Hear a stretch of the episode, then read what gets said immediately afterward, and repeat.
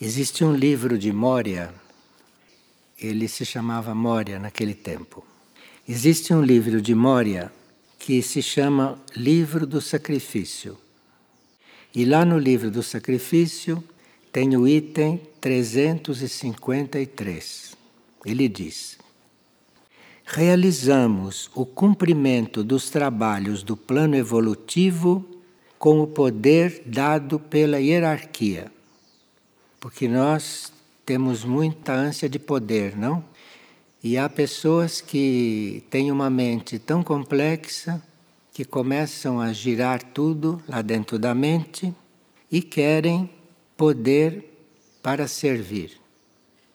E Moria diz: nós realizamos o cumprimento dos trabalhos do plano evolutivo com o poder dado pela hierarquia.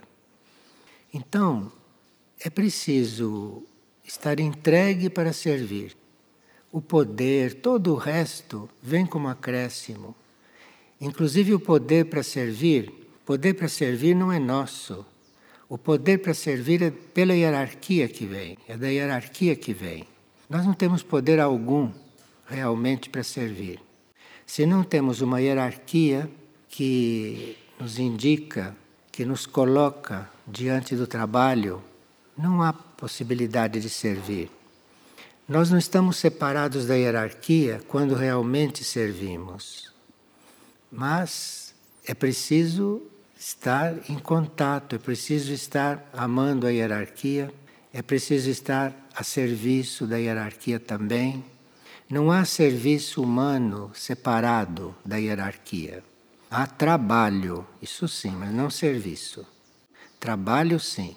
Trabalho nós podemos ter à vontade, a qualquer momento, mas serviço, isto vem com o poder dado pela hierarquia. Então, é preciso humildade, é preciso não ter pressa, é preciso estar muito entregue, porque a energia da hierarquia não se desperdiça. Se nós estamos nos oferecendo mas se temos aquela escondida, ou mais ou menos escondida, intenção de fazer por nossa conta, a hierarquia não se desperdiça, porque ela é responsável pela sua energia. E Moria continua. E é arriscado falar de poder por causa da ignorância, por causa da vaidade que isto desperta. Então, nós estarmos pensando muito em poder, achando que precisamos muito de poder, mesmo para servir, segundo Moria, é muito arriscado isso. E falar em poder para si também é muito arriscado, por causa da ignorância, da vaidade que isto desperta. Ignorância e vaidade em nós mesmos, em não nos outros. Nós somos responsáveis por nós. Então, falou em poder, Cuidado com a ignorância em você e cuidado com a vaidade em você. A vaidade é muito mascarada. A vaidade vem com uma máscara. A ignorância não tanto, mas ela de uma certa forma desperta. Nós mostramos o quanto somos ignorantes. E seria melhor que não ambicionássemos nada, porque aí na nossa ignorância iríamos servir no nosso grau. Na nossa ignorância, iríamos servir no nosso grau. E Moria diz: porém, o poder da hierarquia é diferente, porque o poder da hierarquia é sacrifício. Eu vou repetir a frase toda. Realizamos o cumprimento dos trabalhos do plano evolutivo com o poder dado pela hierarquia. É arriscado falar de poder por causa da ignorância, da vaidade que isso desperta. Porém, o poder da hierarquia é diferente.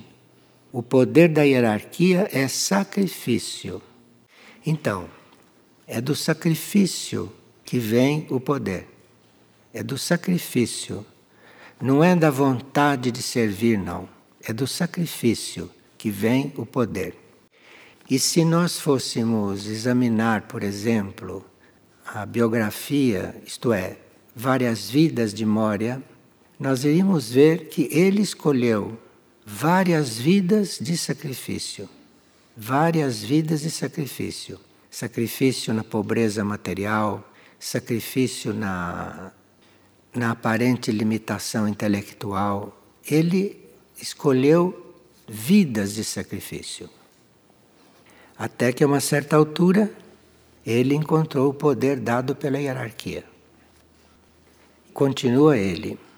Saibam no que está a realização espiritual. O poder é sacrifício. E no sacrifício, o espírito torna-se forte e inconquistável. Isto é, quando nós nos diminuímos, aumentamos. Isto é muito misterioso, inconcebível para a mente normal. Porque a mente normal quer ser, a mente normal quer fazer, a mente normal quer ter. E é o contrário. É você se reduzindo é que começa a emergir este poder, o poder hierárquico. E de todos os princípios que dirigem a ampliação da consciência, o princípio de hierarquia é o mais poderoso. E cada mudança na manifestação é criada pelo princípio de hierarquia. Então veja, hierarquia não é só nós considerarmos a hierarquia planetária, mas também uma hierarquia em nós, uma hierarquia de planos em nós, uma hierarquia de ritmos em nós. Então, na hierarquia nossa, se nós não nos diminuímos, não tem como crescer. Então, na hierarquia, diminuir está primeiro. Depois é que vem o resto. Agora, aqui nós temos umas perguntas que pedimos para Madre Shimane vir responder. Que perguntaram: Os apóstolos de Jesus como se transformaram em seres evoluídos tão rapidamente. E o que realmente aconteceu naquela ceia, onde estavam todos juntos, reunidos. Isto é muito bom para nós sabermos, não, qual é o caminho mostrado por eles. Bien, en esta reflexión deberíamos todos pensar, que estaban al lado de Jesús y que en realidad Él era un poco el protagonista de la historia. Lo que nosotros podemos comprender, eh, lo que se ha transmitido a través de, todos, de todo este tiempo y lo que la jerarquía nos han transmitido en este último tiempo, que hay algunas cuantas cosas que están en el libro del Cristo de la Luz, es que el proceso de trabajo que tiene que ver con la transformación, está disponible para todos y es un trabajo que se hace por amor. Cuando los apóstoles conocieron a Jesús, nosotros sentimos que ellos eran viejos conocidos de otras vidas, donde habían compartido con Él otras instancias en otros momentos de la historia planetaria, donde ya había comenzado el trabajo. Ese trabajo de transformación, porque una conciencia como la del Cristo, a lo largo de toda su historia, desde los procesos de Adán, había sido una conciencia que había sembrado en otras conciencias una aspiración, una aspiración hacia la evolución, hacia lo alto, que nosotros sentimos que tuvo su culminación en el proceso crístico. Él nos había explicado en estas últimas instancias de este último tiempo que esas conciencias eran como las nuestras, conciencias en redención, conciencias que habían llegado a este planeta a vivir un proceso en el cual aprendieran sobre el amor y sobre el perdón, para redimir, rehabilitar aquellas instancias, aquellos errores o aquellos sucesos que se habían vivido fuera del planeta, en el universo, en algún tiempo, y que este planeta escuela les había servido de base para vivir ese proyecto de rehabilitación y de redención. Cuando nosotros estamos asignadas como conciencias a una instrucción que está llevada adelante por una conciencia como la del Cristo, inevitablemente, día tras día, instrucción tras instrucción, vamos recibiendo códigos de luz que van desactivando de nuestro sistema, de nuestra conciencia, una serie de registros que no tienen nada que ver con ese proceso de luz y vamos siendo transformados y purificados.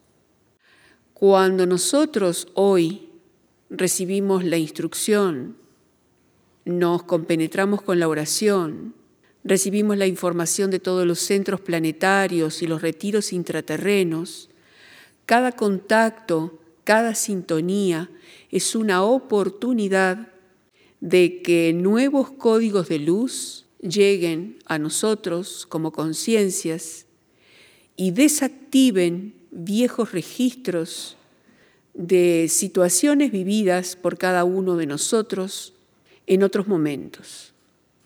Solo que las personas no creemos que eso sea posible, porque el proceso de transformación está disponible para todos.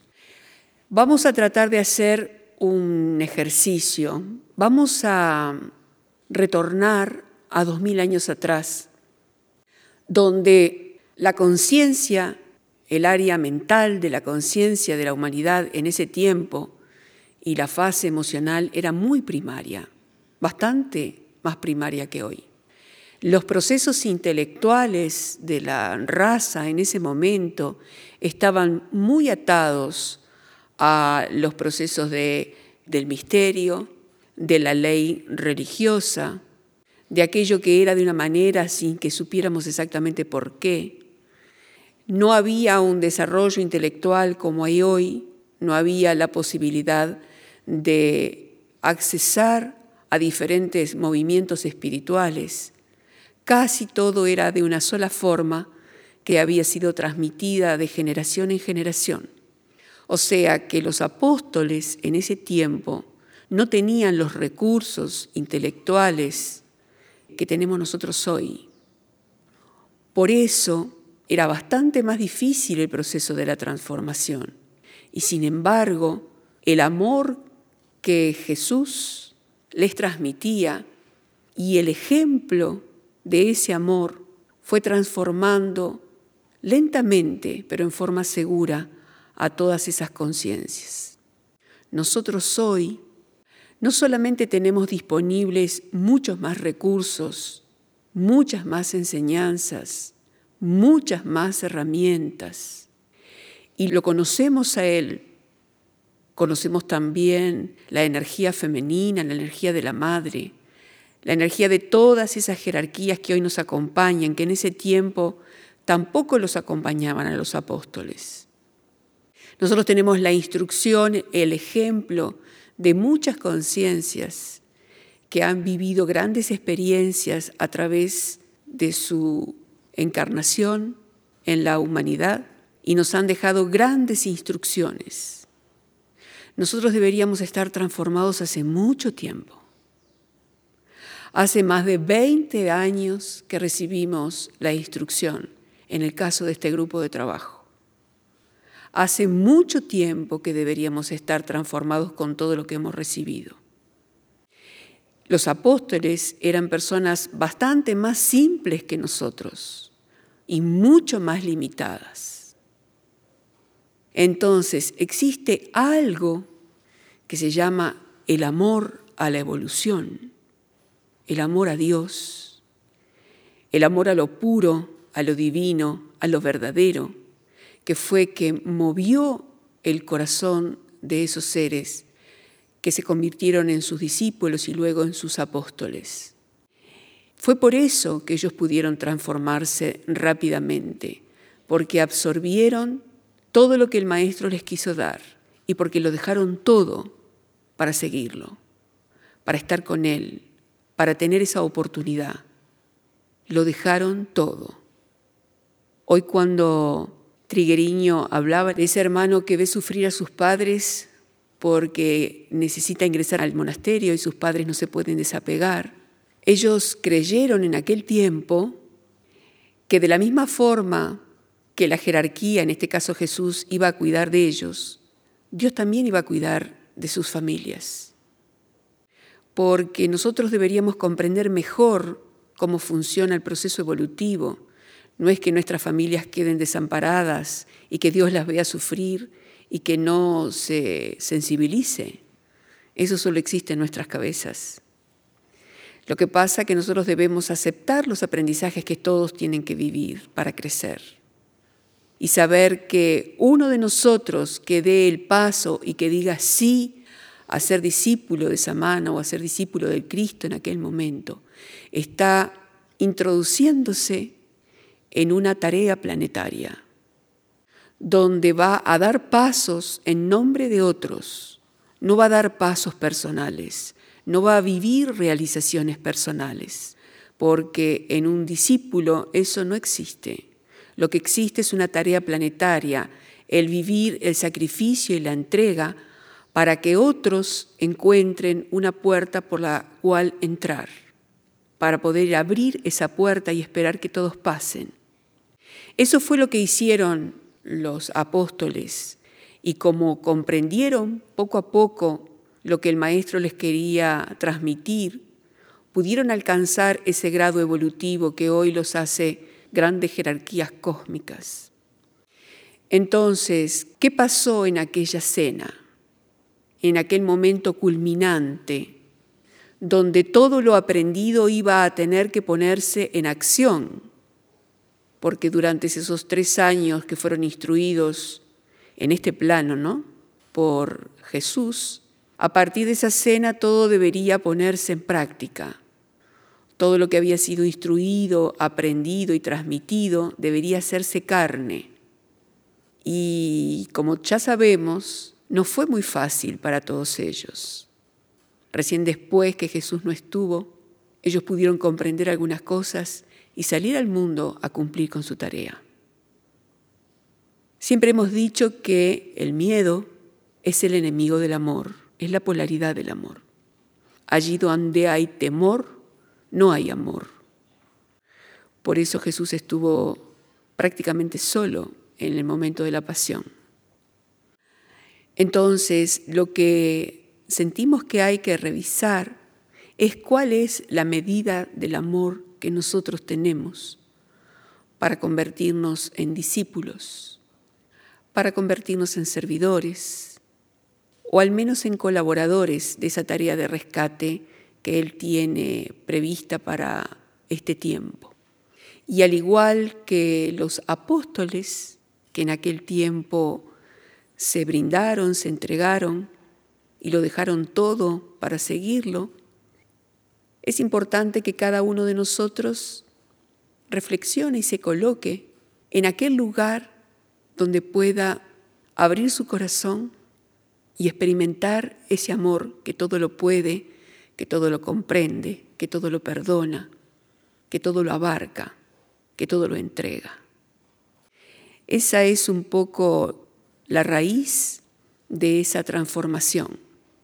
Vivir el amor plenamente, sin temor, y entregarlo todo en sacrificio por ese amor.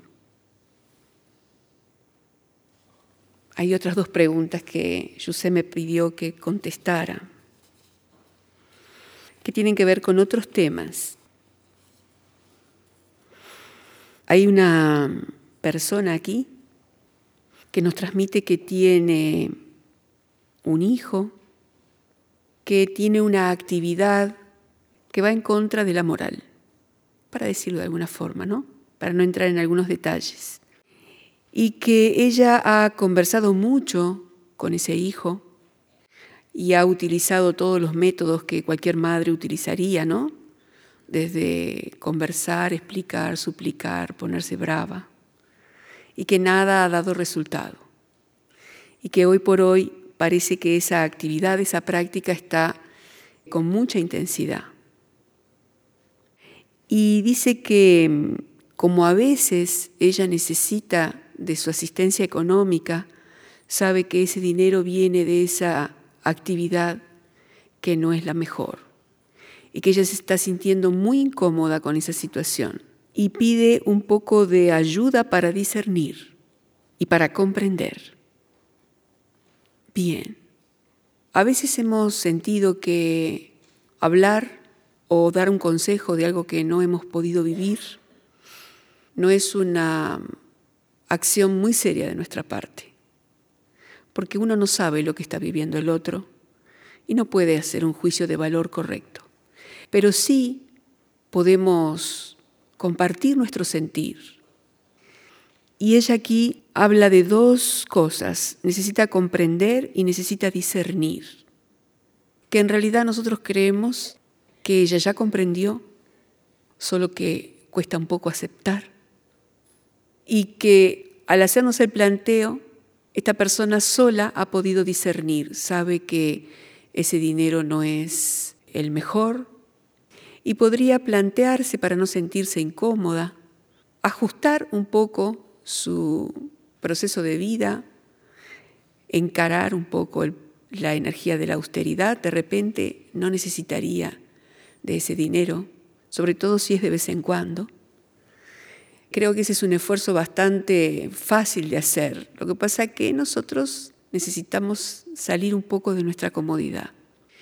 Y con respecto a ese tipo de actividad, ese dolor que cualquier ser siente por alguien que ama y que está en un camino errado, nosotros tenemos que comprender que en este final de los tiempos, cada una de las, nuestras conciencias elige cuál es la escuela que quiere vivir para aprender lo que tiene que aprender.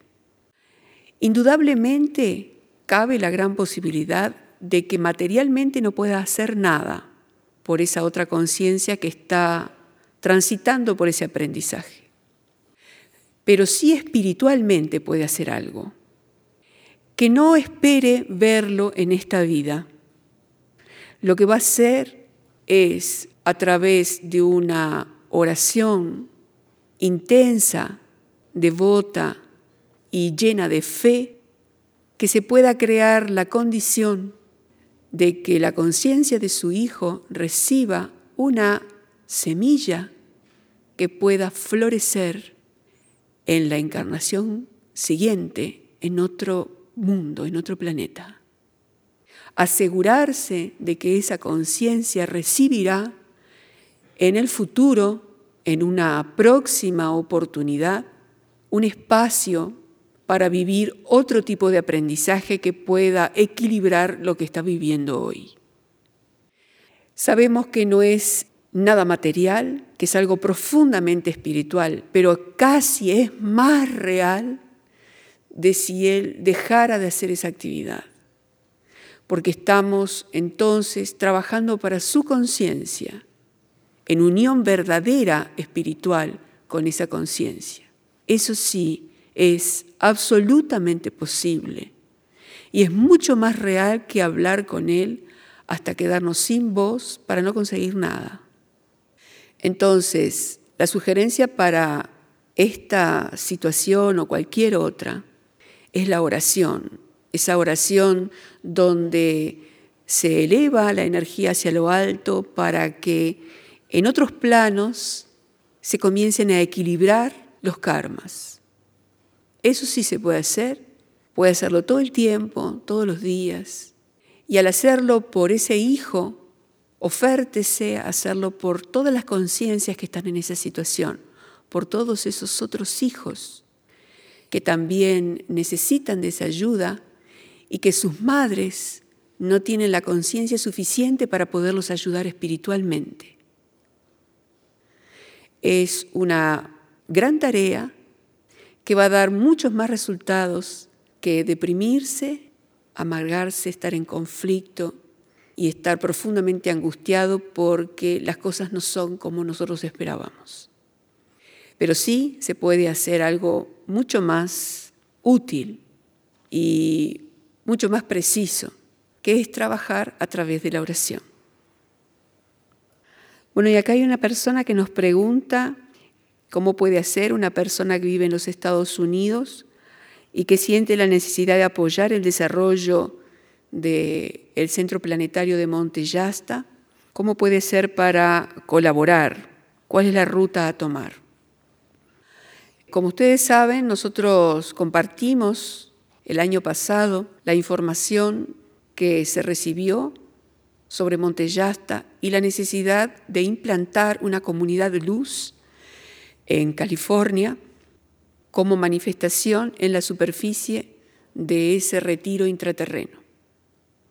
Nosotros estamos caminando lentamente en esa dirección, ya que para que todo esto pueda fructificar, que pueda materializarse y manifestarse, las conciencias que viven en ese país o en los países vecinos necesitan querer y comprender la necesidad de la manifestación de la comunidad en California, en Monte Shasta. Estamos de nuestra parte haciendo todos los esfuerzos necesarios, pero cuanto más conciencias quieran realmente formar parte de ese emprendimiento, ya en otros planos se va a ir tejiendo esa red de luz que necesita sustentar esa manifestación.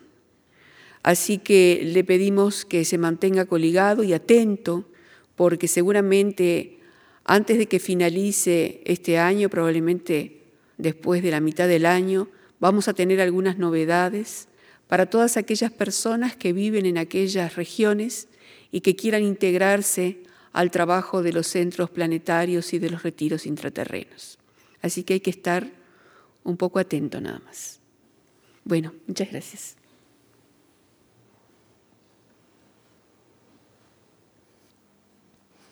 Nós começamos a partilha com Mória e vamos terminá-la também com Mória.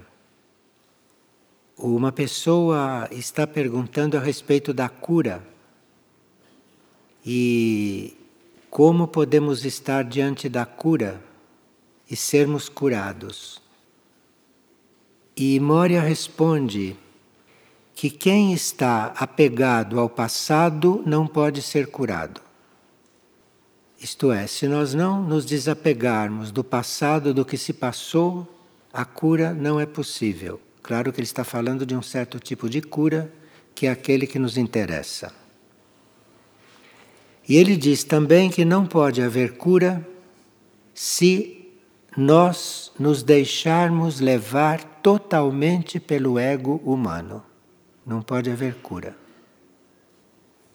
E também não podemos nos deixar levar pelas suas circunvoluções e pelos seus movimentos. Então, enquanto estamos conduzidos, guiados, influenciados, levados pelo ego humano, continuaremos doentes.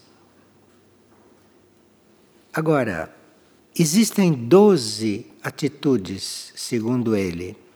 Número 12 é muito simbólico e o número 12 aparece muito em tudo que é importante. Então ele cita 12 atitudes que podem também levar à cura. E dessas 12 atitudes, oito são atitudes diante do divino. Oito. E quatro são atitudes diante da humanidade.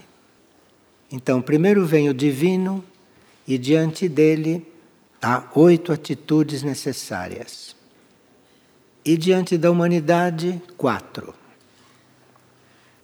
Diante do divino é necessário sinceridade, aspiração, bondade, humildade, receptividade, generosidade, gratidão e progresso. Porém, progresso diante da divindade quer dizer diante do infinito, porque o progresso, segundo ele, é infinito. O progresso nunca está feito. O progresso é infinito. Então é preciso uma atitude de progresso diante da divindade, porque a divindade é infinita e o progresso não tem fim também. Agora, diante da humanidade, é necessário igualdade, perseverança, coragem e ser pacífico. Veja que a gente troca as coisas, não? E ele ordena bem. Diante da humanidade, igualdade, perseverança, coragem e ser pacífico. E a Kyuk fala a respeito de como estar nessas coisas. E ela diz: voem alto, isto é, para desenvolver essas atitudes precisa estar voando alto, né? Voem alto, mas em calma, como a brisa. Voem alto, mas com calma, como a brisa. É a receita dela. Vocês têm alguma pergunta? Pois não. Pode você falar, por exemplo, diante do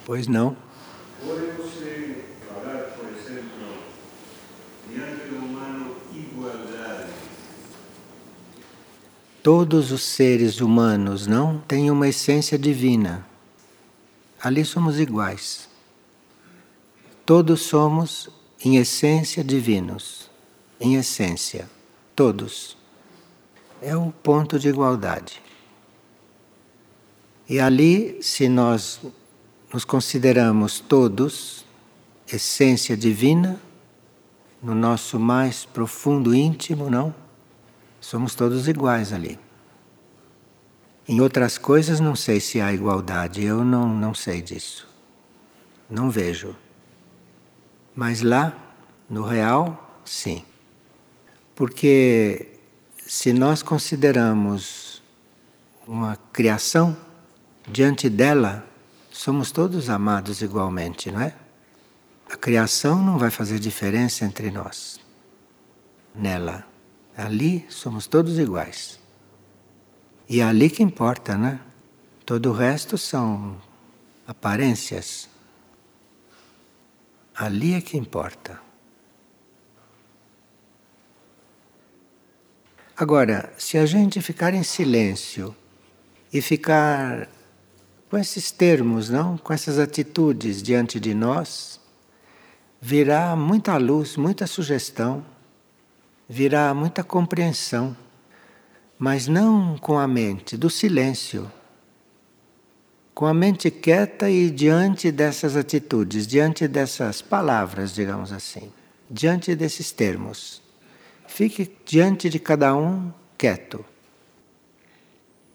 Precisa experimentar.